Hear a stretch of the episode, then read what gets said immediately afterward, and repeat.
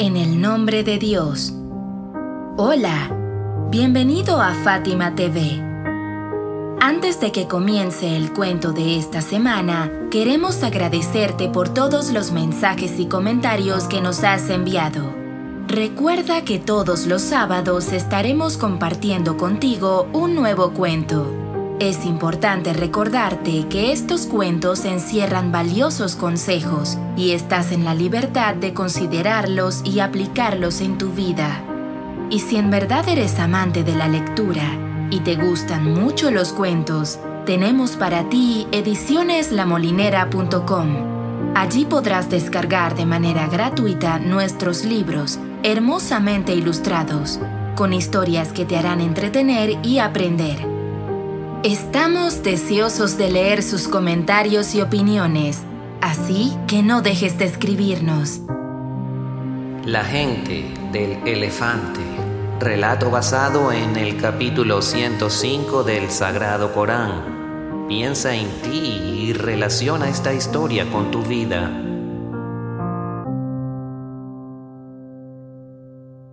En el sur de Arabia hay una región llamada Yemen que en el pasado fue próspera y llena de bendiciones. Durante muchos años, antes de la llegada del último profeta, fue gobernada por reyes a quienes llamaban Tuba. En una ocasión uno de estos Tuba viajó a la región de lo que hoy es la península arábiga, a una ciudad conocida actualmente como Medina. Acampó en Cuba e hizo cavar un pozo al que se le conoce como el Pozo del Rey. Relatan que en esa época en la ciudad de Medina vivía una tribu de judíos y otras dos tribus llamadas Aus y Hasrai. El rey había tomado posesión de esas tierras, sometiendo a todas las tribus bajo su dominio. Al principio la convivencia fue relativamente pacífica, pero con el paso del tiempo este rey quiso acabar con los privilegios de las tribus locales y les declaró la guerra. Las tres tribus conformaron una alianza contra el usurpador. Ambos ejércitos acudieron al campo de batalla y combatieron durante todo el día sin que ninguno de los dos bandos se proclamara vencedor. Cuando llegó la noche, invitaron al rey a una reunión amistosa y conciliatoria. El rey se sintió avergonzado y decidió hacer las paces con ellos. Fueron a visitarlo un hombre de la tribu de Aus llamado Ujaija, hijo de Yalaj, y un judío llamado Benjamín Gorasi. Ujaija dijo, Oh rey, nosotros somos tu tribu. En cambio, Benjamín le advirtió, Esta ciudad, es decir, Medina, es una ciudad a la que no puedes conquistar ni entrar en ella, aunque utilices toda tu fuerza. El rey preguntó la razón de esto, a lo que Benjamín contestó, porque es un lugar a donde emigrará un profeta a quien Dios elegirá entre los hijos de la tribu de Quraysh. Relatan que después de escuchar esto, el rey abandonó la región de Cuba para explorar sus alrededores.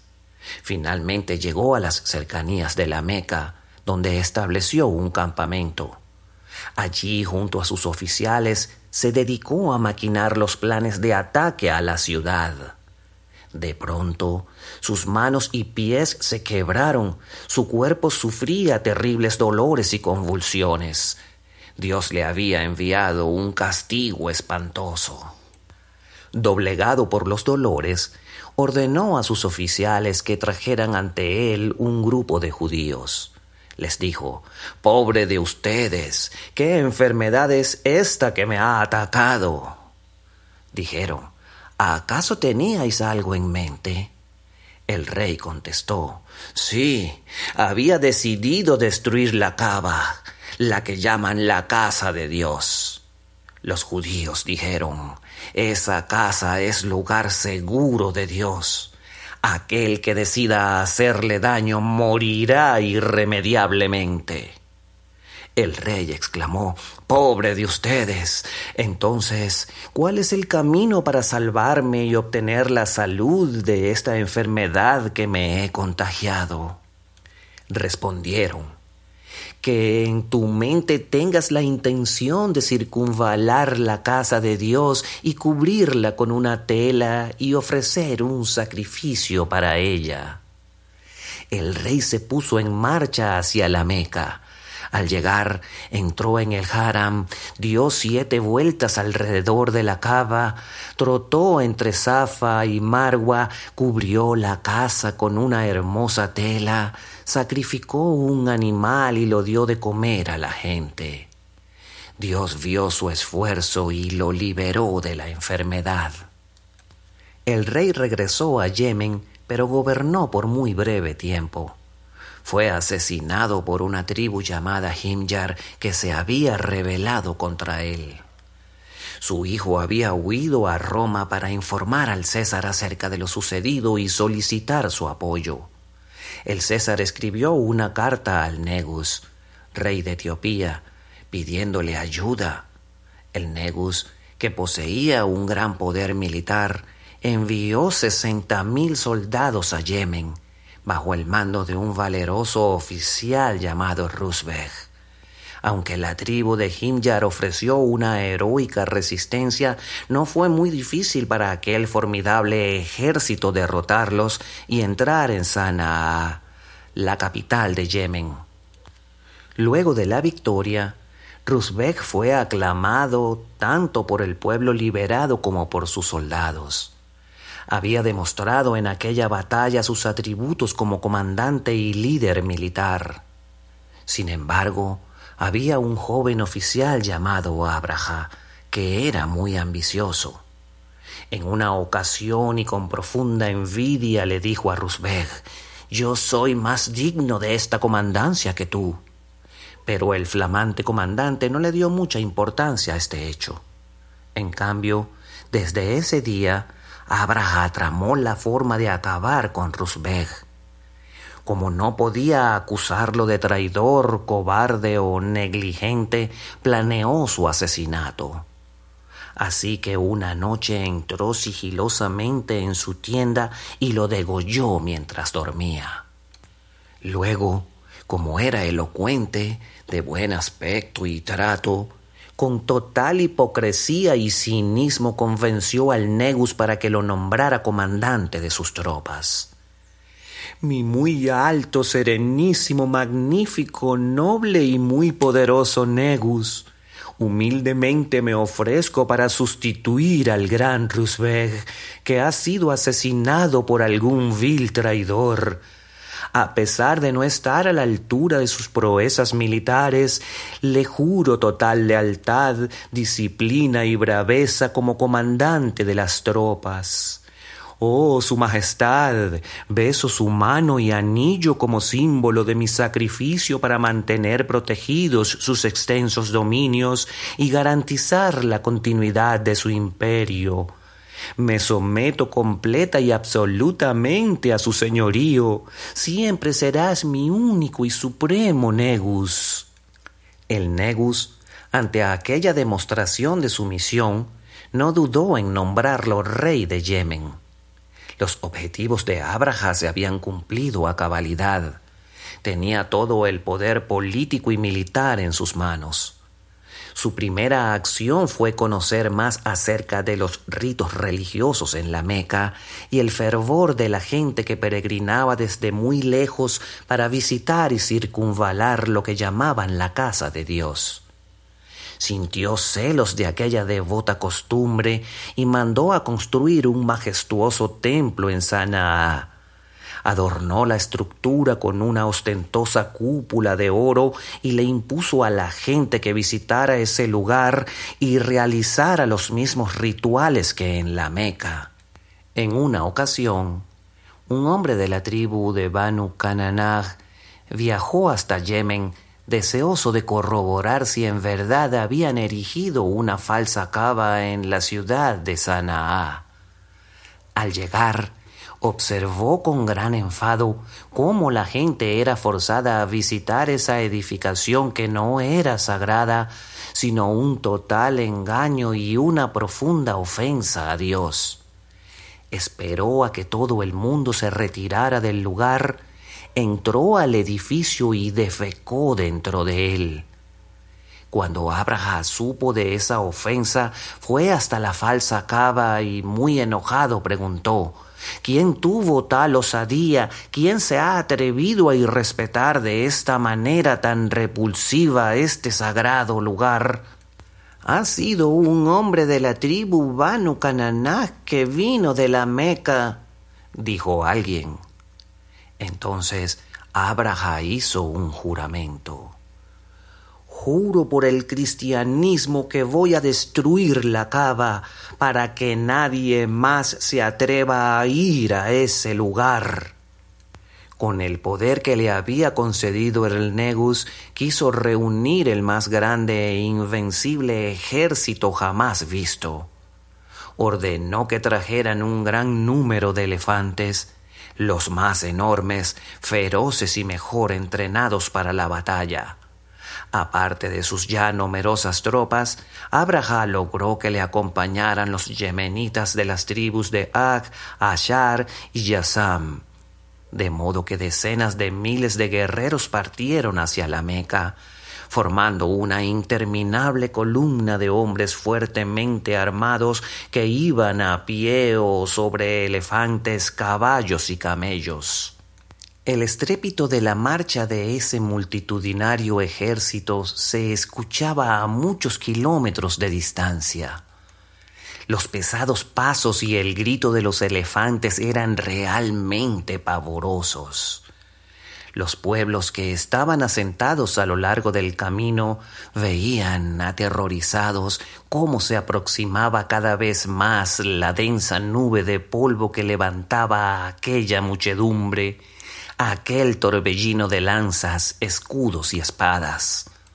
Relatan que Abraha hizo un alto en el camino y allí comisionó a un hombre de su confianza, perteneciente a la tribu Bani Salim, para convencer a la gente de peregrinar hacia Sanaa.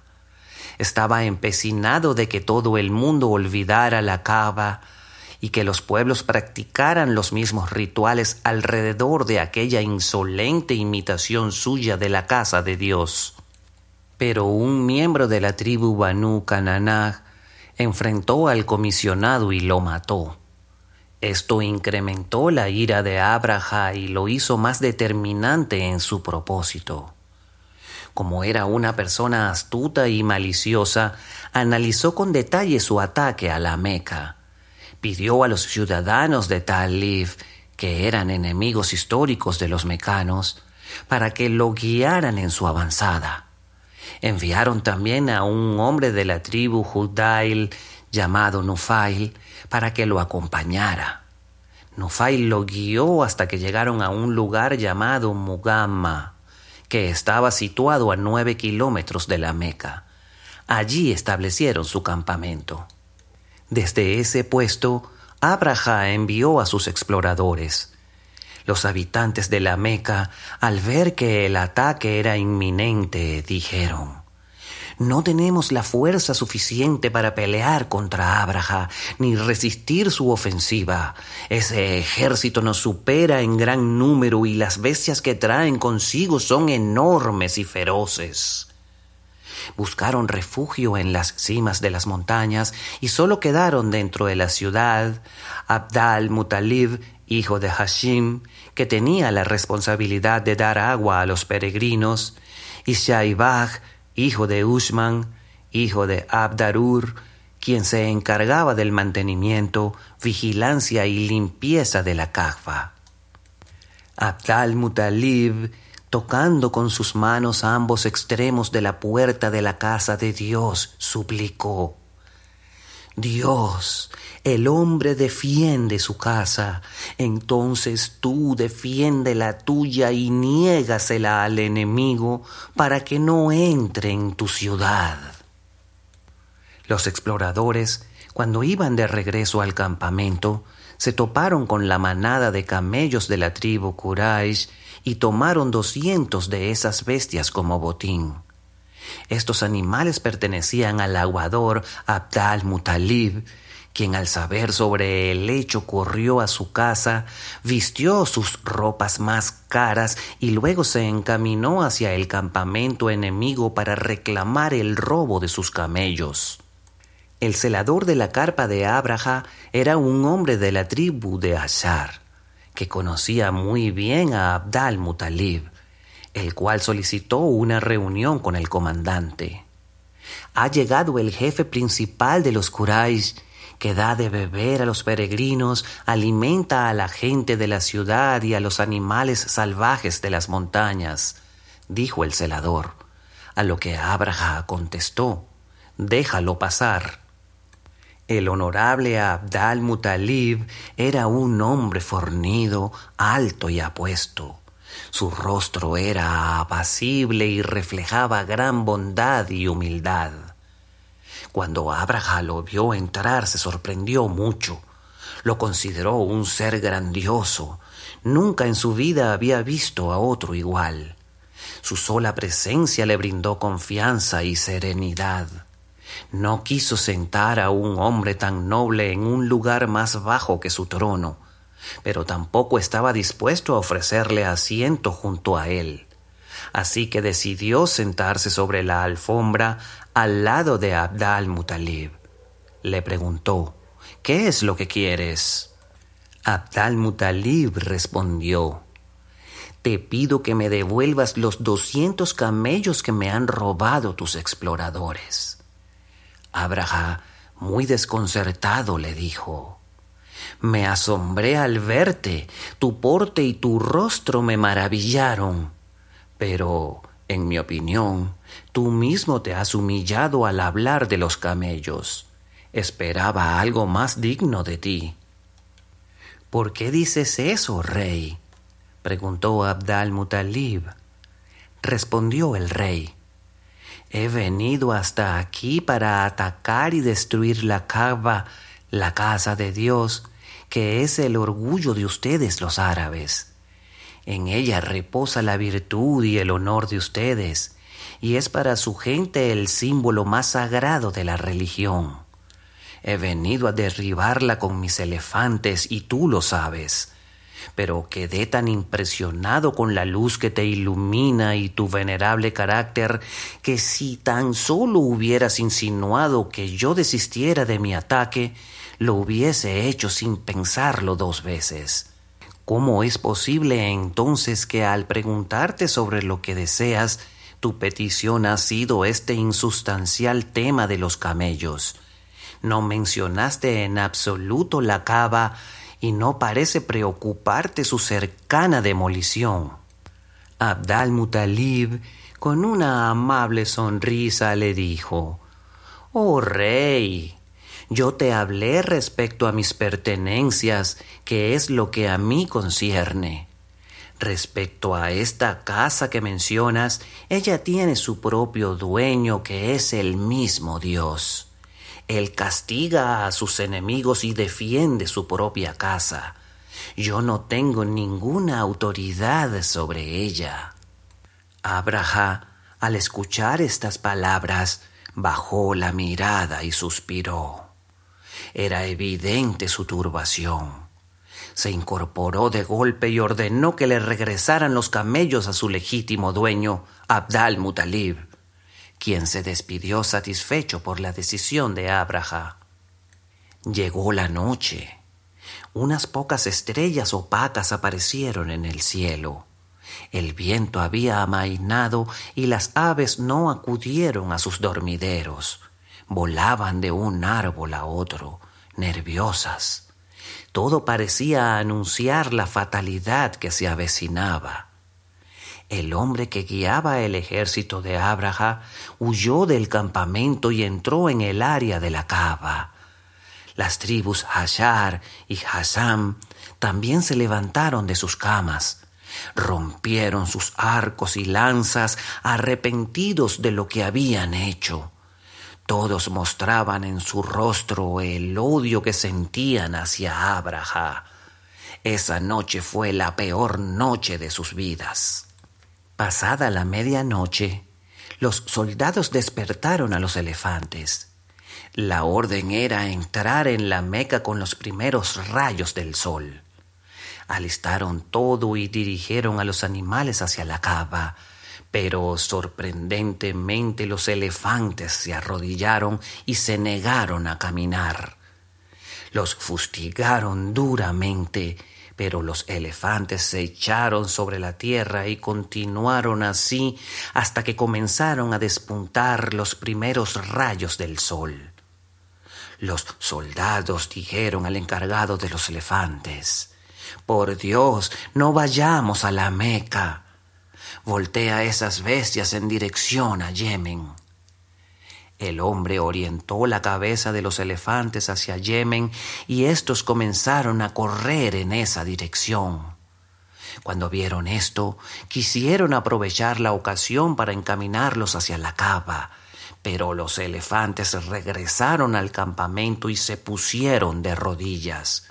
Intentaron varias veces y mediante distintas argucias que los elefantes caminaran hacia la Meca, pero siempre se devolvían y se arrodillaban y berritaban muy alterados.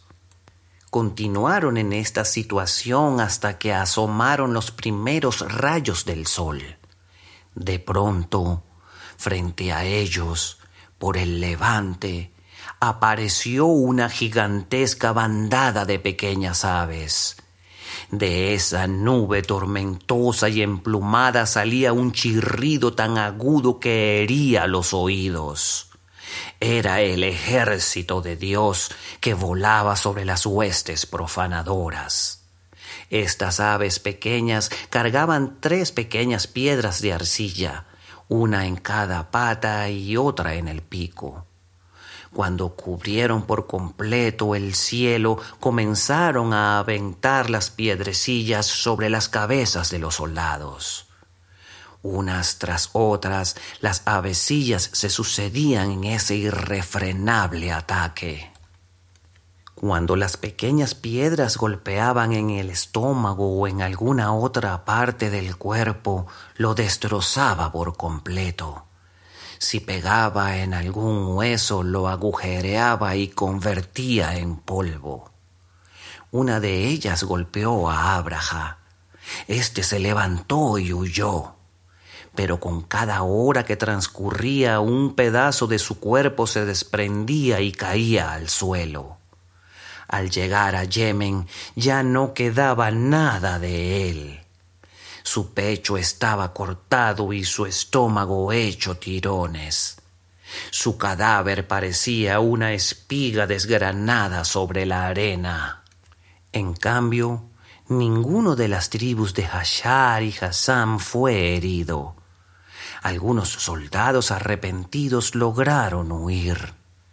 Preguntaban a Nafil, el guía, cuál camino debían tomar para regresar. Se relata que estas piedras de arcilla pegaron solo en quienes merecían castigo y destruyó a todo aquel que fue tocado por ellas. Algunos relataron también que Dios envió a los compañeros de los elefantes unas aves del tamaño de las golondrinas las cuales llevaban en sus picos piedrecillas semejantes a una lenteja, que desde el cielo, cuando volaban sobre las cabezas de los soldados, las avecillas soltaban esas piedrecillas de tal forma que los cuerpos de éstos eran perforados y traspasados, quitándoles la vida de inmediato. Así continuó hasta que todos murieron, excepto uno. Se narra que aquel que pudo huir del ataque de las aves, Mientras informaba a la gente sobre este suceso, repentinamente vio a una de estas aves y gritando dijo Esa es una de las aves que les he contado. Entonces el ave se paró sobre su cabeza y dejó caer una piedra sobre ésta. La piedrecilla lo atravesó y mató al instante. الرحمن الرحيم. ألم تر كيف فعل ربك بأصحاب الفيل؟ ألم يجعل كيدهم في تضليل؟ وأرسل عليهم طيرا أبابيل ترميهم بحجارة من سجيل فجعلهم كعصف مأكول ¿No has visto lo que hizo tu Señor con la gente del elefante? No hizo que fracasasen sus planes y envió sobre ellos pájaros en bandadas sucesivas que les lanzaron piedras de barro, que les dejaron como heno masticado. Sagrado Corán, capítulo 105, El elefante. FátimaTV.es Si todavía no son miembros de Fátima TV, les explicaré cómo hacerlo. La mejor forma es a través de WhatsApp. Agrega a los contactos de tu celular el número de Fátima TV y envíanos tu nombre por esa misma vía. Nuestro número es más 54 938 15 39 07 37.